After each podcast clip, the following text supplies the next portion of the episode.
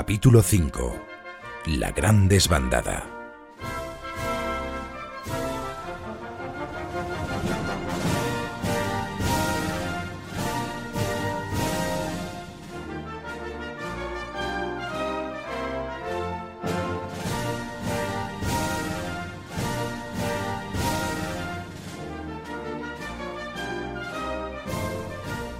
El jueves 21 de julio de 1921, la ciudad de Burgos se despierta engalanada.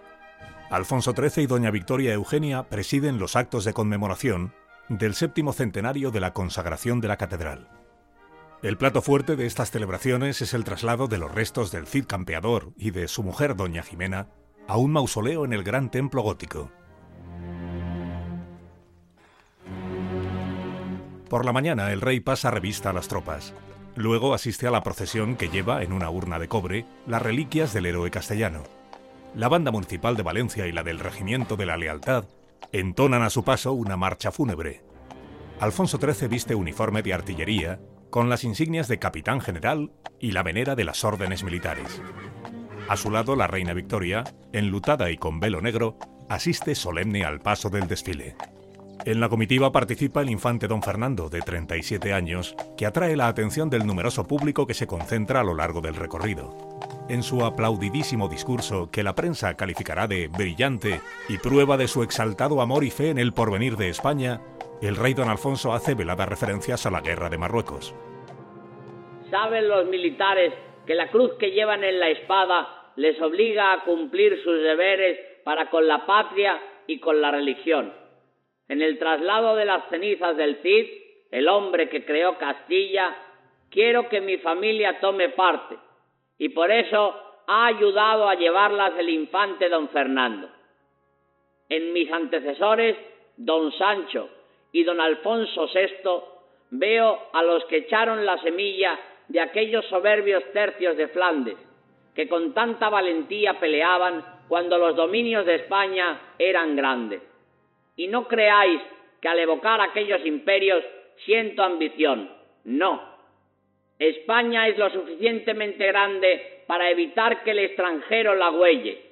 Con lo que es España en la península y con lo que nos pertenece al otro lado del estrecho, tenemos lo suficiente.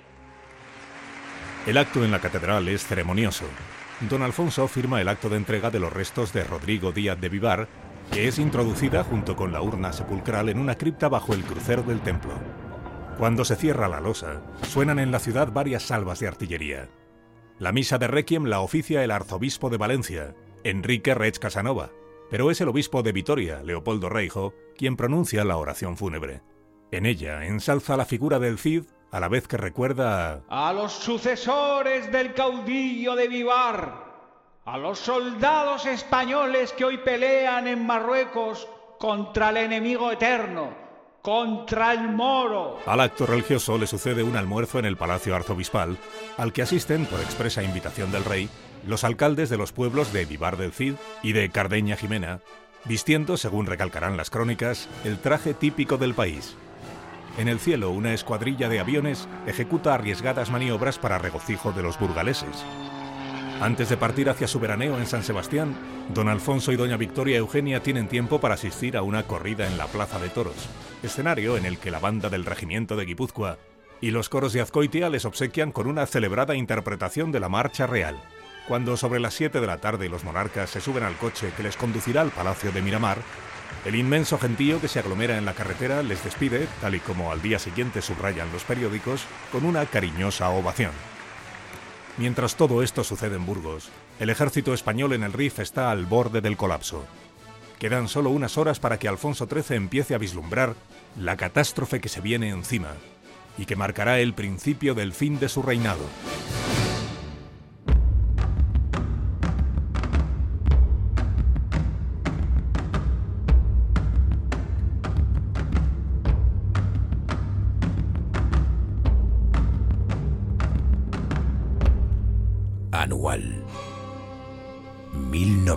1921.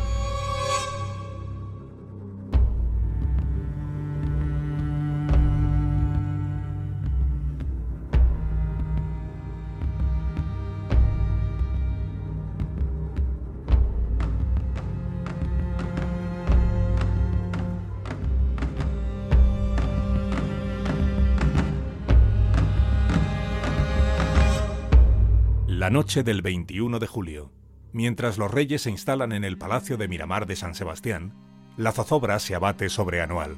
Cerrado sobre sí mismo, el campamento se encuentra ya rodeado por miles de jarqueños armados con fusiles y cuchillos.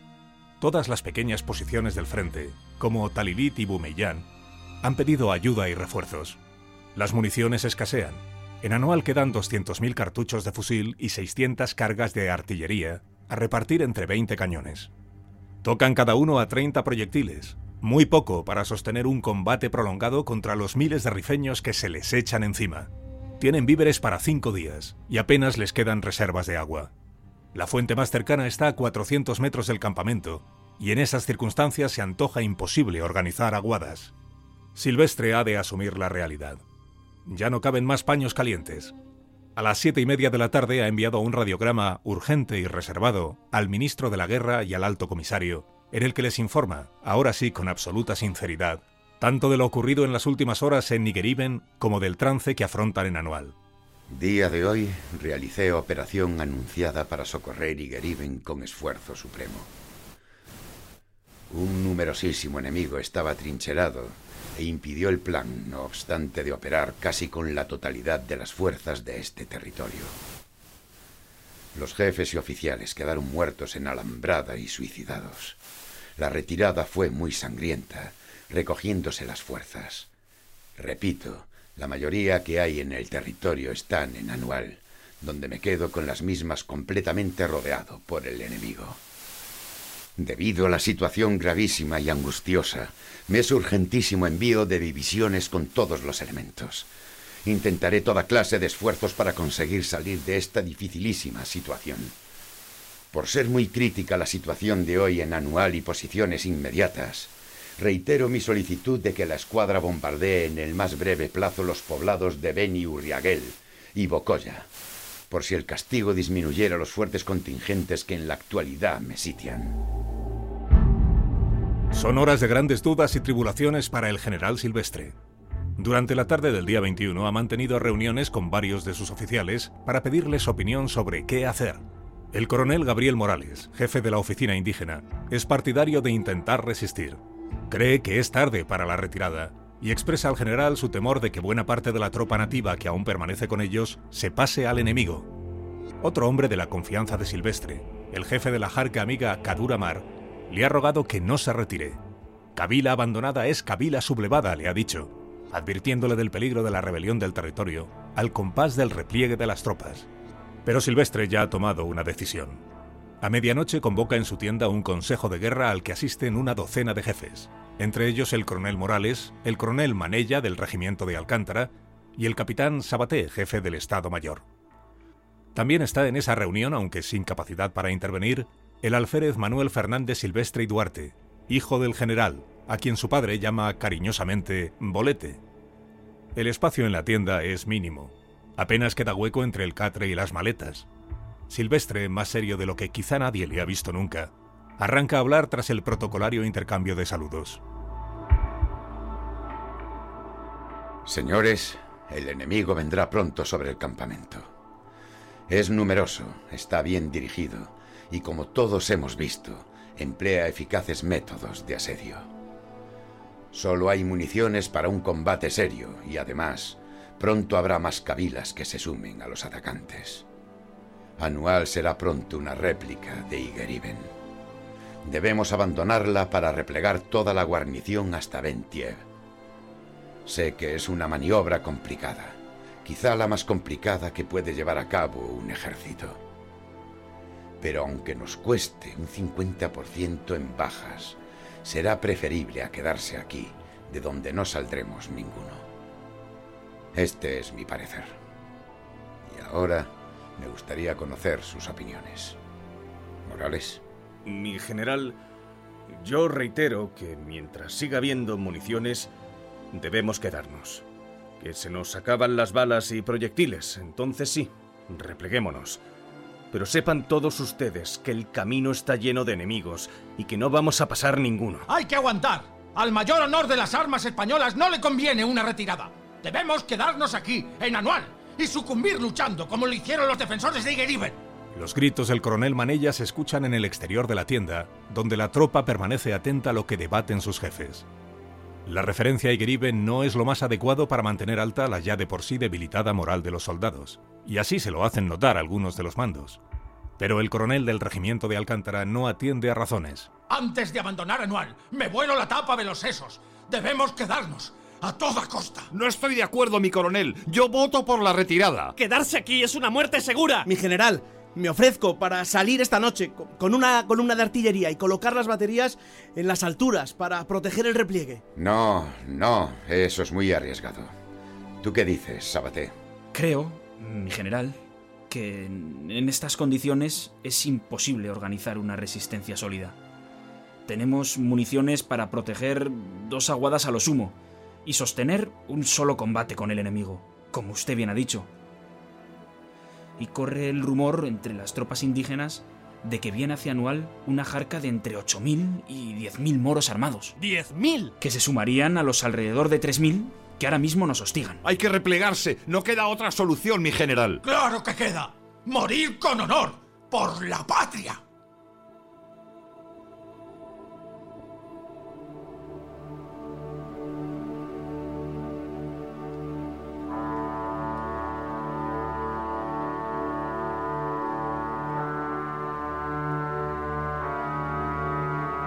En Anual hay cerca de 5.000 hombres. De ellos, unos 3.500 son soldados españoles, buena parte tropa de reemplazo inexperta y temerosa.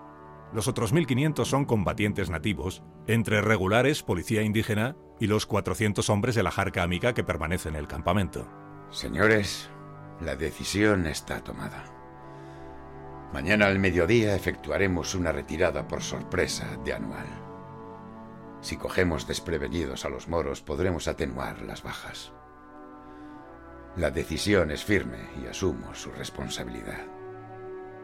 Les ordeno que, hasta que llegue la hora, guarden secreto absoluto sobre lo que aquí se ha hablado.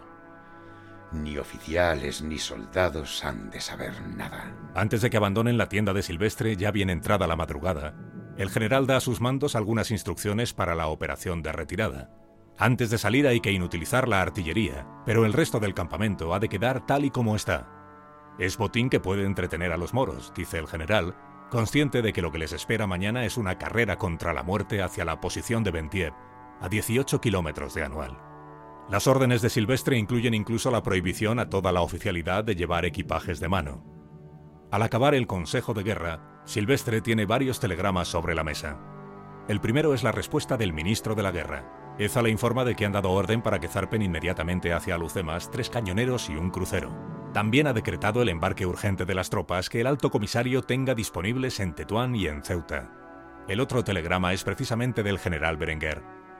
Además de pedirle más detalles de la situación, le anuncia resignado el envío de los refuerzos que ha ordenado el ministro. Berenguer no puede reprimir en su mensaje un lamento que suena a reproche. Ordeno pronto envío de tropas desde Ceuta aunque con ello me compromete éxito campaña sobre Beni Aros, que ahora se hallaba en una de sus fases más interesantes. Son las 4 y 55 de la madrugada. Silvestre, frustrado y exasperado por lo que considera una timorata respuesta de sus superiores, envía el que será su último telegrama a Madrid. El general está nervioso, escribe y reescribe el mensaje hasta en tres ocasiones, hasta dar con la versión definitiva. En este momento digo al ministro de la Guerra lo siguiente por lectura de su telegrama, me hace suponer que no he acertado a dar a su excelencia la idea exacta de la situación en que se hallan mis tropas en Anual, constantemente hostilizadas en las aguadas que habrán de ser sangrientas. Está cortada por el enemigo mi línea de abastecimiento y de evacuación de bajas.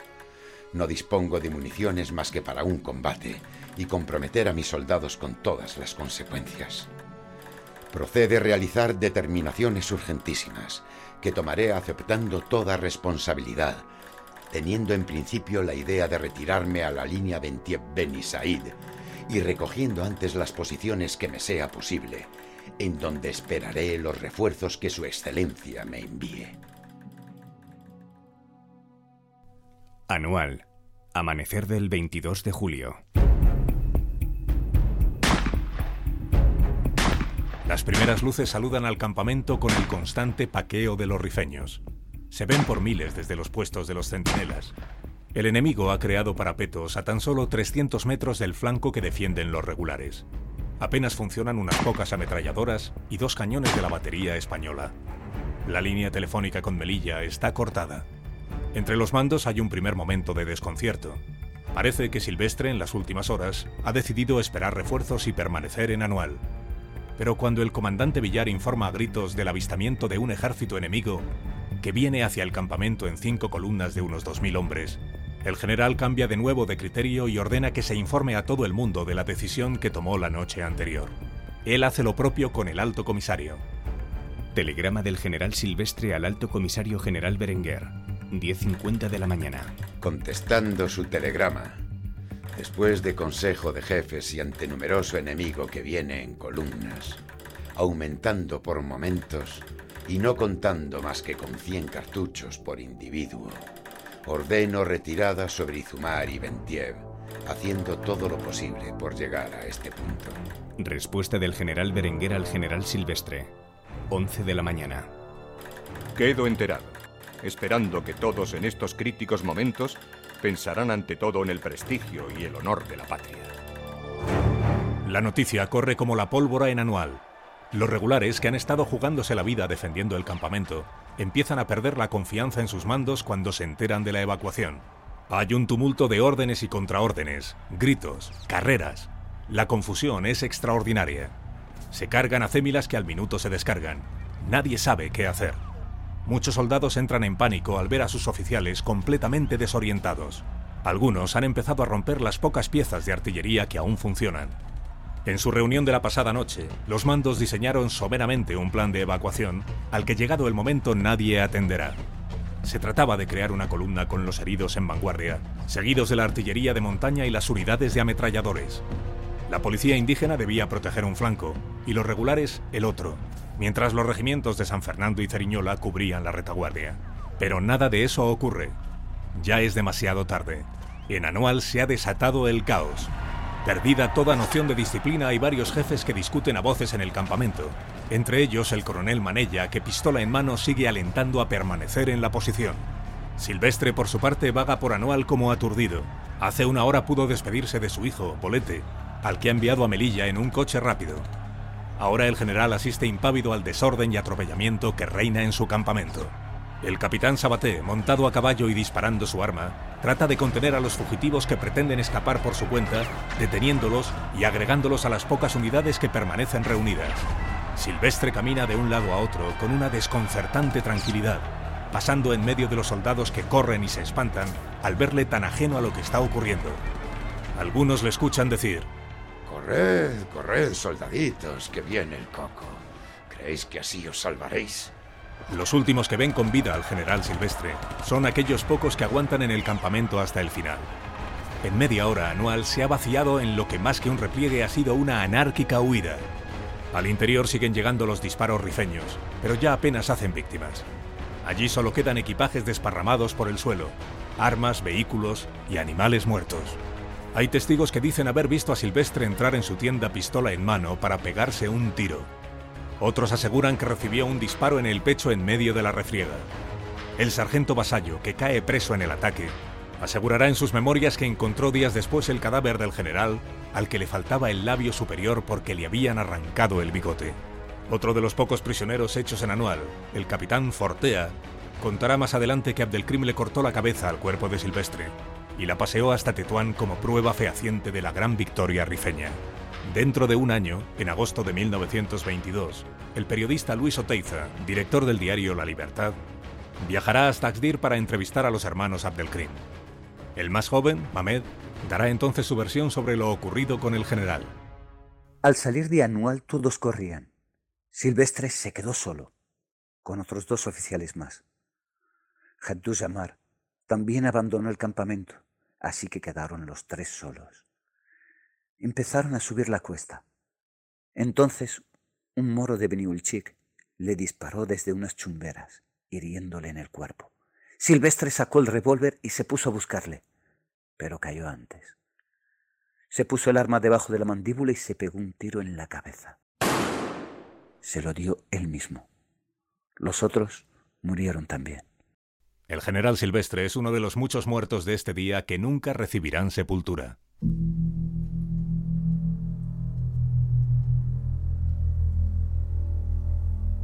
Anual es una auténtica ratonera.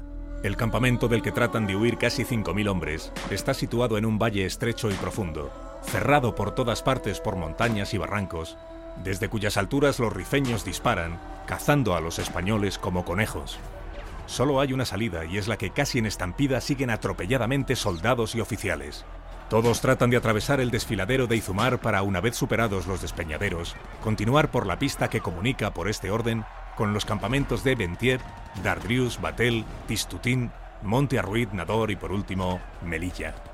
Un recorrido de más de 100 kilómetros que será escenario de una atroz matanza. Testimonio de Pedro Chacón Valdecañas, capitán del Regimiento Mixto de Artillería de Melilla. Folio 1178 del expediente Picasso. Por uno de los lados del camino corría un barranco, por el que se despeñaron algunos mulos al ser empujados por otros que intentaban adelantarlos. Entorpecían también el camino algunos vehículos averiados y otros que se descompusieron al cruzar una zanja abierta en el camino por el enemigo para interceptarlo. Hasta llegar a Izumar, los rifeños nos hostilizaron en el desfiladero, causando muchas bajas en la columna. Desde Izumar había una parte más despejada en el camino en la que se rehicieron algo las tropas, pero más adelante recorría el fondo arenoso de un barranco que envolvía la marcha en una espesa nube polvorienta que llevó al extremo al amontonamiento y el desorden. Los naturales de los poblados contiguos y los mismos soldados indígenas separaban del camino a cémilas e individuos y se los llevaban, así como las armas que se iban arrojando por el cansancio y extenuación de la marcha, abrasados de sed las moras contribuían también a este saqueo. De Anual sale una muchedumbre que deja atrás cañones y ametralladoras. Es un ejército deshecho, sumido en el pánico, verdadero motor del desastre.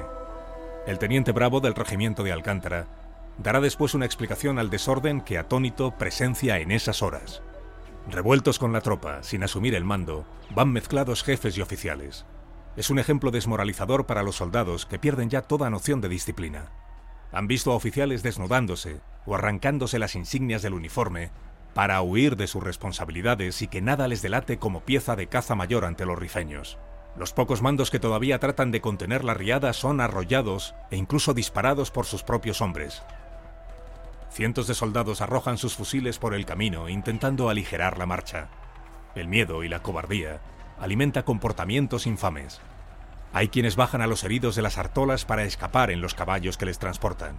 Se ven peleas por subirse a un mulo, donde acaban encaramándose hasta dos o tres personas. Muchos policías indígenas irregulares aprovechan la circunstancia para pasarse al enemigo y disparan contra los españoles que huyen.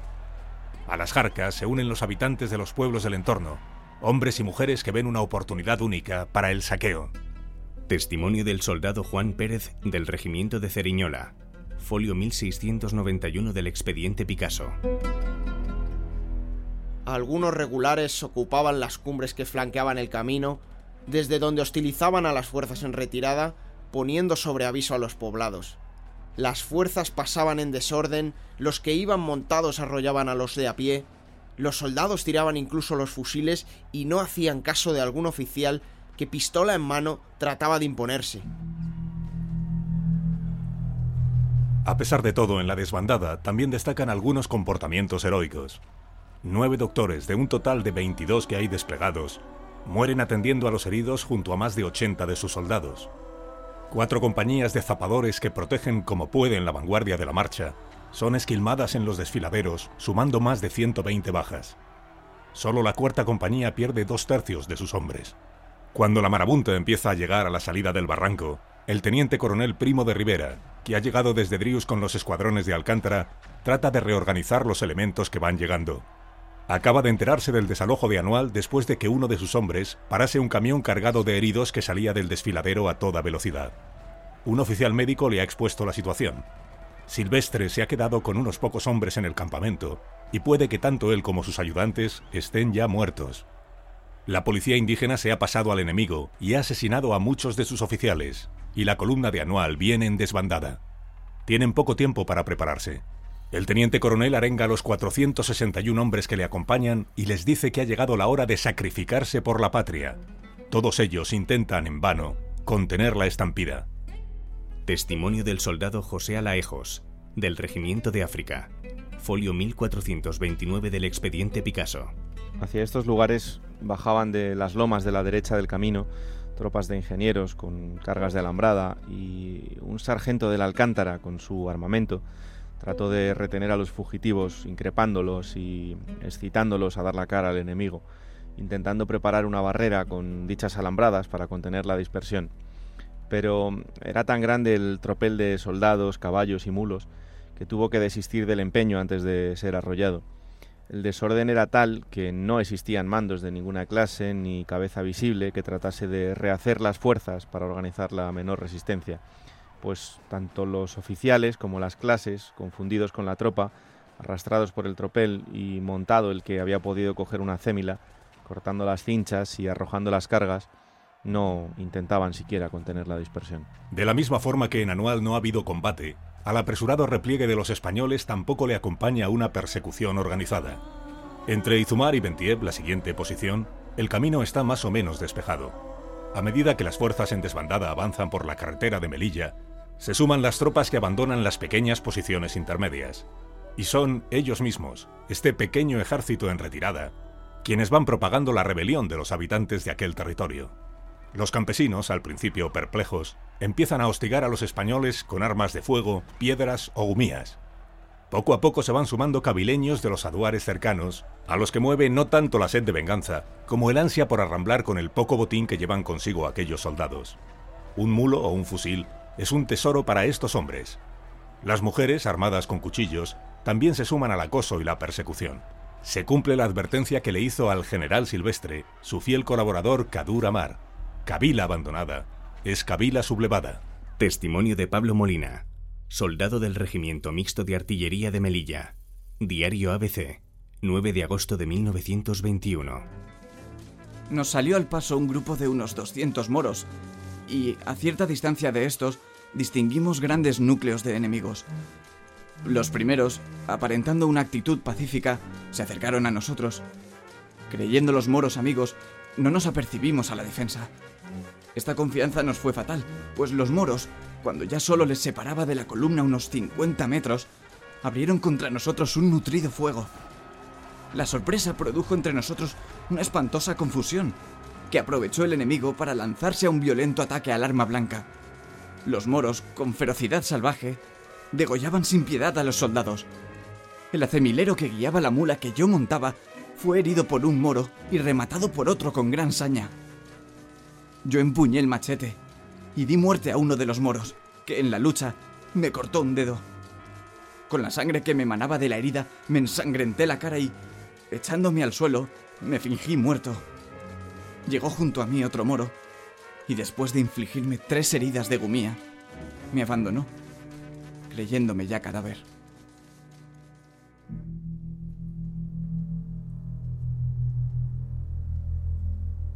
Solo en este 22 de julio mueren en el territorio del Rif cerca de mil soldados españoles.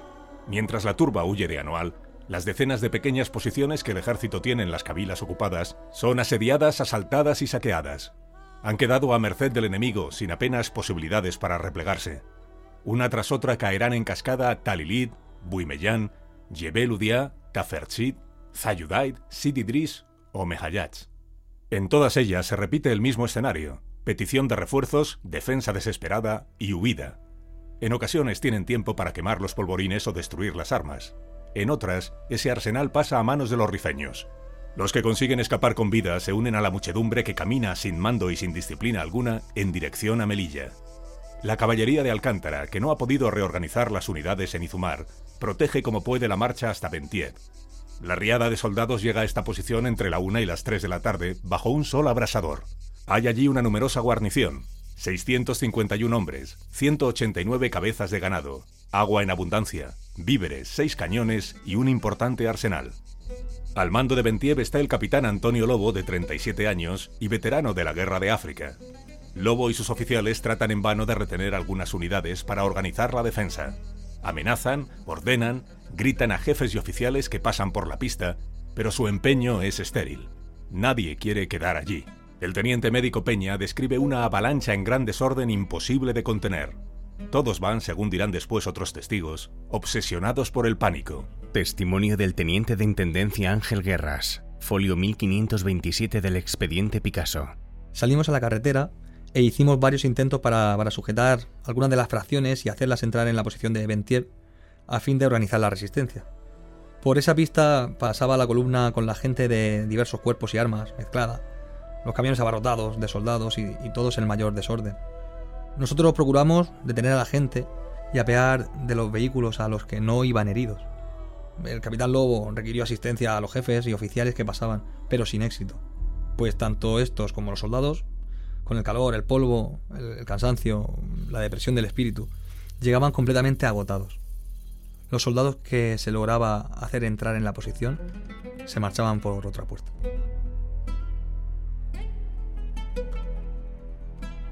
El capitán Lobo pronto se da cuenta de que Bentiev se queda en primera línea del frente y sin fuerzas suficientes para su defensa. Solo tiene a los jinetes de Alcántara, los únicos que siguen respetando con gallardía el código militar y que ahora retienen a la jarca que acecha. Lobo llama insistentemente por teléfono a Dardrius para pedir instrucciones.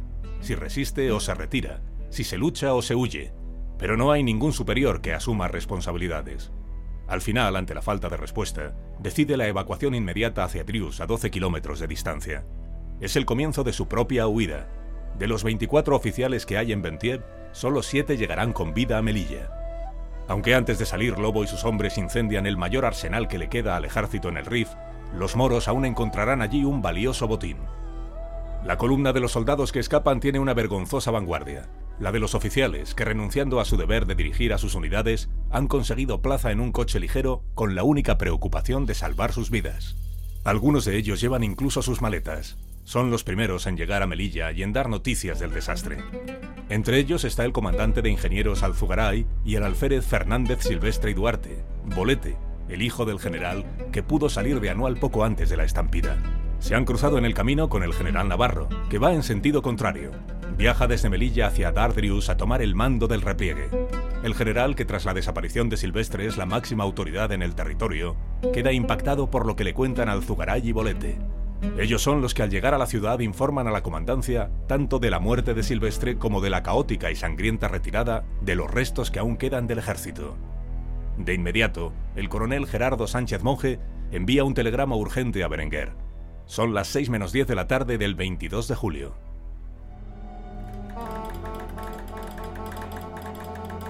Lamento comunicar a su excelencia que, según me traslada el hijo del comandante general, su padre, el general Silvestre, acaba de suicidarse al evacuar el campamento de Anual. Juzgo del todo indispensable y urgentísima su presencia en esta plaza, por ser la situación dificilísima. El mensaje llega media hora más tarde a Madrid. Lo recibe en el Palacio de Buenavista el jefe del negociado de Marruecos, Carlos López de la Mela, que inmediatamente lo reexpide a San Sebastián donde se encuentran tanto el ministro Eza como el rey Alfonso XIII. Ambos emprenden rápido regreso a Madrid para asistir a la reunión del Consejo de Ministros que se ha convocado para el día siguiente de forma urgente en el Palacio Real. En la capital, a pesar de la censura, empiezan pronto a circular los rumores de un desastre en Marruecos. Los directores de los periódicos piden confirmación a Presidencia y a la Casa del Rey, pero nadie confirma la noticia. Mientras tanto, en Ceuta, Berenguer, que ya ha dado orden a la Legión para que se movilice, embarca hacia el lugar del desastre. En su camino en coche hacia Dardrius, el general Navarro para en los campamentos de Monte Arruit y Batel, donde da orden de que no se permita retroceder a la tropa bajo ningún concepto. Cuando a las cinco y media de la tarde llega a la posición, se encuentra con un espectáculo desolador. Aquellos son los despojos de un ejército. Los soldados están desfondados, sedientos, deprimidos, ansiosos por salvarse. No obedecen a los pocos mandos que aún dan órdenes. Dardrius es ahora mismo la vanguardia de un frente que se ha desmoronado. Navarro se dará cuenta de ello a medida que recabe información sobre el estado de las otras posiciones que hay en las cabilas ocupadas. Las noticias que recibe son desoladoras, y así se lo comunica a Tetuán y a Madrid. Telegrama del general Navarro. 21 a 45 horas del 22 de julio. Noticias que voy adquiriendo por informaciones me hacen temer que posiciones de Cheif, Asid Midar, Bojafora, Azru, Carramidar, Tafersit, Hamuda e Isen Lazen no pueden resistir el empuje de la jarca enemiga, que parece intenta continuar su avance por Tiziaza. La moral de las tropas está tan deprimida que no me comprometo a operar. Estimo que solo la llegada inmediata de tropas de refresco en cantidad y bien organizadas podría salvar esta crítica situación. Lo que sospecho que la retirada progresiva tendría que irnos reduciendo a límites más pequeños en el territorio ocupado. La situación política no me ofrece confianza. Una de las primeras decisiones que toma Navarro en la misma tarde del 22 de julio es enviar a Melilla todo el ganado y el material de artillería que necesita ser reparado. Para proteger esa caravana se moviliza a 25 jinetes del regimiento de Alcántara, escogiendo para esta labor a los caballos y a los hombres más agotados, incluso alguno de ellos malherido. El general tiene también tiempo para comprobar que la defensa de la posición ofrece muy pocas garantías. Aunque la aguada está apenas a 30 metros, apenas hay víveres para dos días, no hay alambradas y el parapeto es mediocre. A pesar de que hay guardias para evitar fugas, durante la noche la deserción es constante. Navarro sabe que se enfrenta al mismo dilema que le tocó resolver a Silvestre la noche anterior en Anual, la retirada o la resistencia. Un hecho acaba por convencer a Navarro de que replegarse es la mejor de las decisiones. A última hora recibe la noticia de la inminente sublevación del territorio en el que se encuentra Drius. A medianoche comunica su propósito a Madrid. Telegrama del general Navarro. 12 y 25 horas de la madrugada del 23 de julio.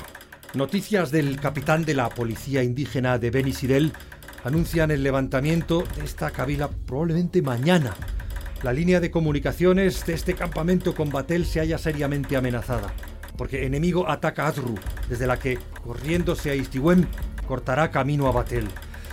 Como además la situación general no permitiría mover los exiguos restos que han quedado, la única solución que se me ocurre es replegarse sobre Batel, dando orden a posiciones desde este campamento a Tafersit de replegarse sobre Cheif para desde aquí seguir a Zoco desde Latza, donde podrán esperar una solución a esta situación replegándose, en caso preciso, sobre Monte Ruiz. En este sentido, Comunico órdenes proponiéndome llevarlas a efecto mañana. Navarro habla con su Estado Mayor en Drius y la guarnición se prepara para el desalojo. Sin embargo, esa misma madrugada, un telegrama de Berenguer frena los planes. Antes de embarcar hacia el Rif, ha enviado un mensaje que ahora le reexpiden desde Melilla. El alto comisario ordena permanecer en Dardrius. Aun cuando ignoro la situación en el momento presente, encarezco a su excelencia la conveniencia de concentrar todo esfuerzo de esas tropas, por lo menos en la línea de Darkebdani, Kandushi, Drius y Telatza, en la seguridad de que la resistencia no ha de ser forzada. Conviene también, a ser posible, conservar los puestos de la costa. El general Navarro asume las órdenes con una lacónica sentencia. Obedezco, dice, pero mañana será tarde. El Consejo de Ministros Extraordinario finaliza en Madrid sobre las 12 del mediodía del 23 de julio. A la salida, en el mismo patio del Palacio Real, se amontonan los periodistas que abordan en cuanto aparece al ministro de la Guerra. Señor ministro, señor ministro, ¿qué noticias tiene de Marruecos? Ministro, ministro, ¿son ciertos los rumores de la caída del ejército? ¿Por qué no ha habido todavía parte oficial, ministro? Caballeros, yo confío en el patriotismo de la prensa. Y de esta forma les daré las noticias que tenga, estableciendo con los periódicos una colaboración patriótica. ¿Pero qué ha sucedido, ministro? Se habla de un desastre en el frente del Rif. Bien, eh, lo ocurrido es que la jarca enemiga atacó ayer la posición de Anual. El general Silvestre entendió que debían reunirse allí los mayores contingentes posibles. Y al verse la posición atacada, esos contingentes tuvieron que ser evacuados. Parece ser que en esa evacuación se causaron bastantes bajas. Eh, solamente sabemos que han sido muchísimas, no, no puedo concretarles nada más. Las fuerzas ahora están concentradas en la posición de Dardrius. Ya se han dado órdenes a las tropas de Ceuta para que pasen a Melilla. Eh, van refuerzos también de regulares y de todo del tercio de extranjeros. De la península también se envían algunas fuerzas a Melilla, pero hay que hacer constar que son solamente para la guarnición de la plaza. ¿Y es cierto que se han pasado parte de las tropas regulares indígenas al enemigo? Eh, sí, sí, eh, eso parece. Ministro, ¿y qué se sabe del general Silvestre? El hecho es sensible, pero yo no quiero ocultarlo. El general Navarro me ha dicho dos veces que no había noticias del general Silvestre y yo tampoco he tenido noticia alguna. No hay confirmación oficial de su desaparición, señores, pero parece, parece verosímil. Todos los periódicos vespertinos dan cuenta de las novedades en sus primeras páginas. La voz titula Ha muerto en anual el general Fernández Silvestre. La época dice Muere heroicamente el general Fernández Silvestre. Este diario, como al día siguiente el ABC, informa además de otra noticia que pronto se revelará falsa. A dos columnas se puede leer que el jefe de los moros, Abdelkrim, ha quedado muerto. Son reveladores los intentos de este diario conservador por rebajar la importancia de lo sucedido.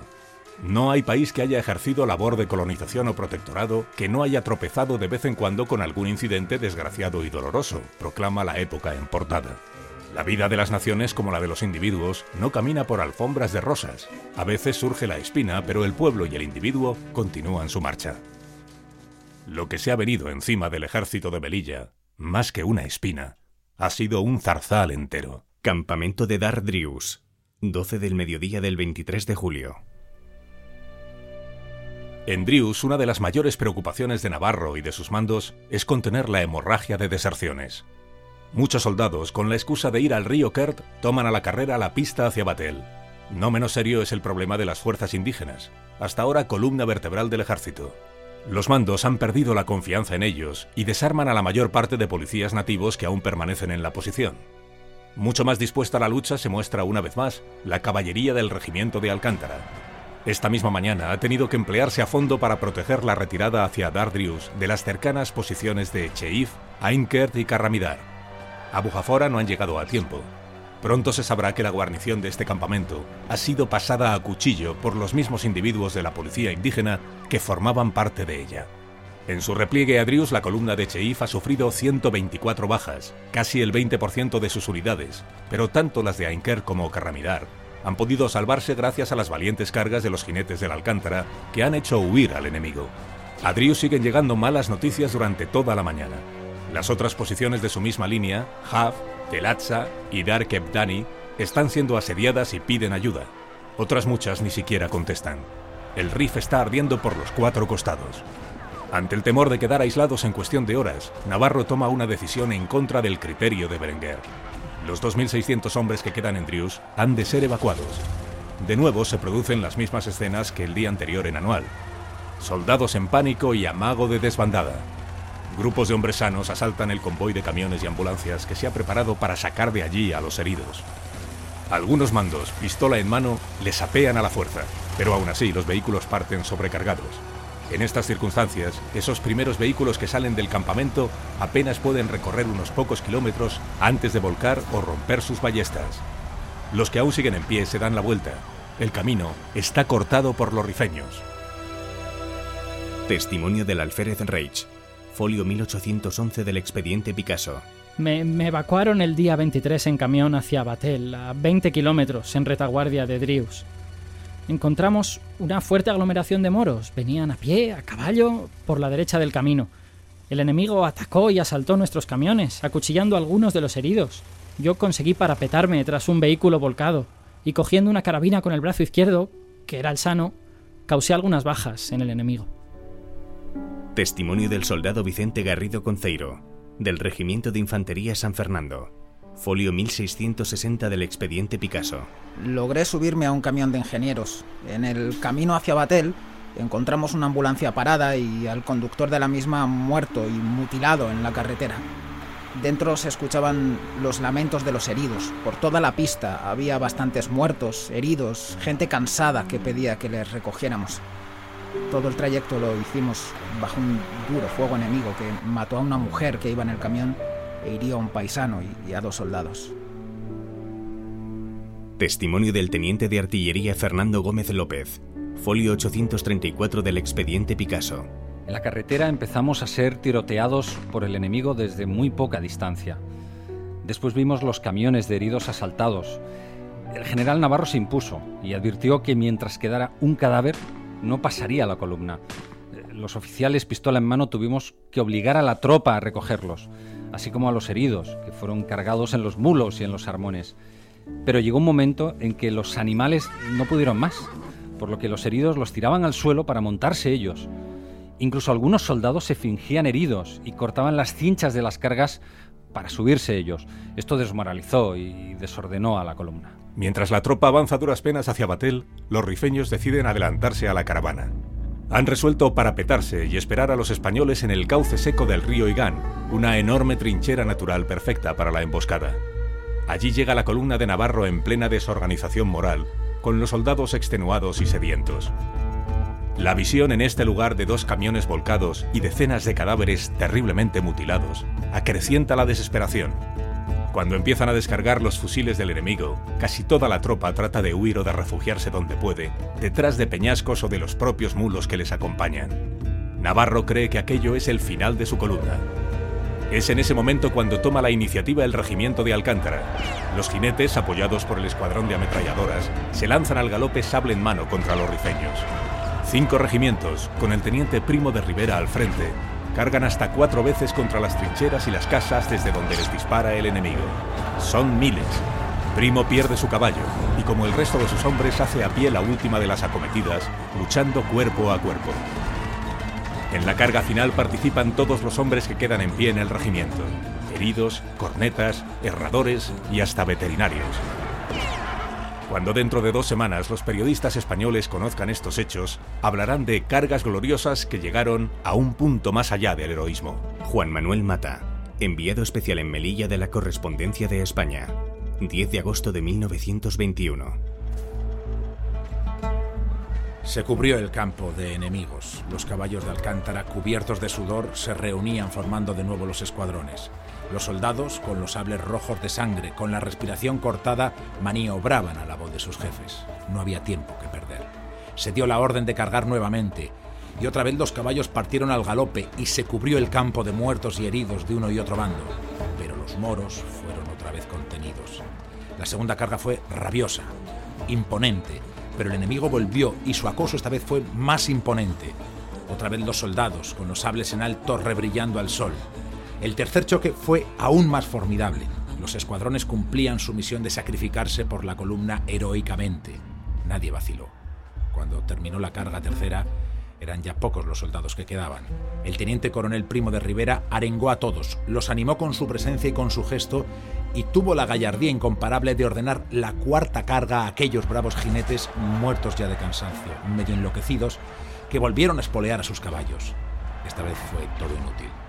Los pobres animales, con los ijares cubiertos de sangre, llena de espuma la boca, brillantes de sudor, no pudieron alcanzar el aire de carga, y se llevó al enemigo al paso, en completa extenuación de hombres y de animales.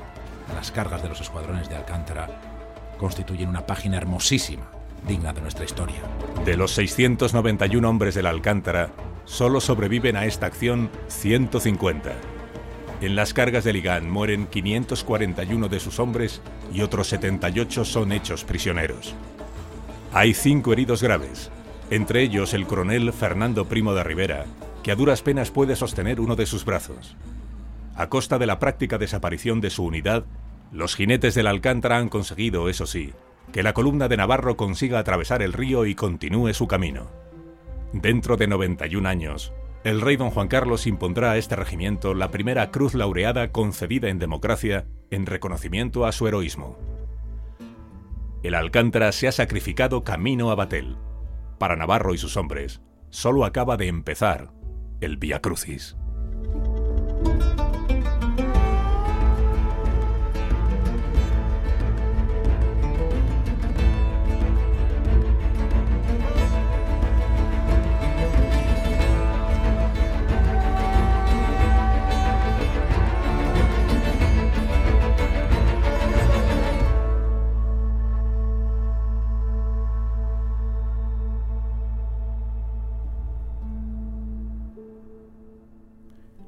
Anual 1921.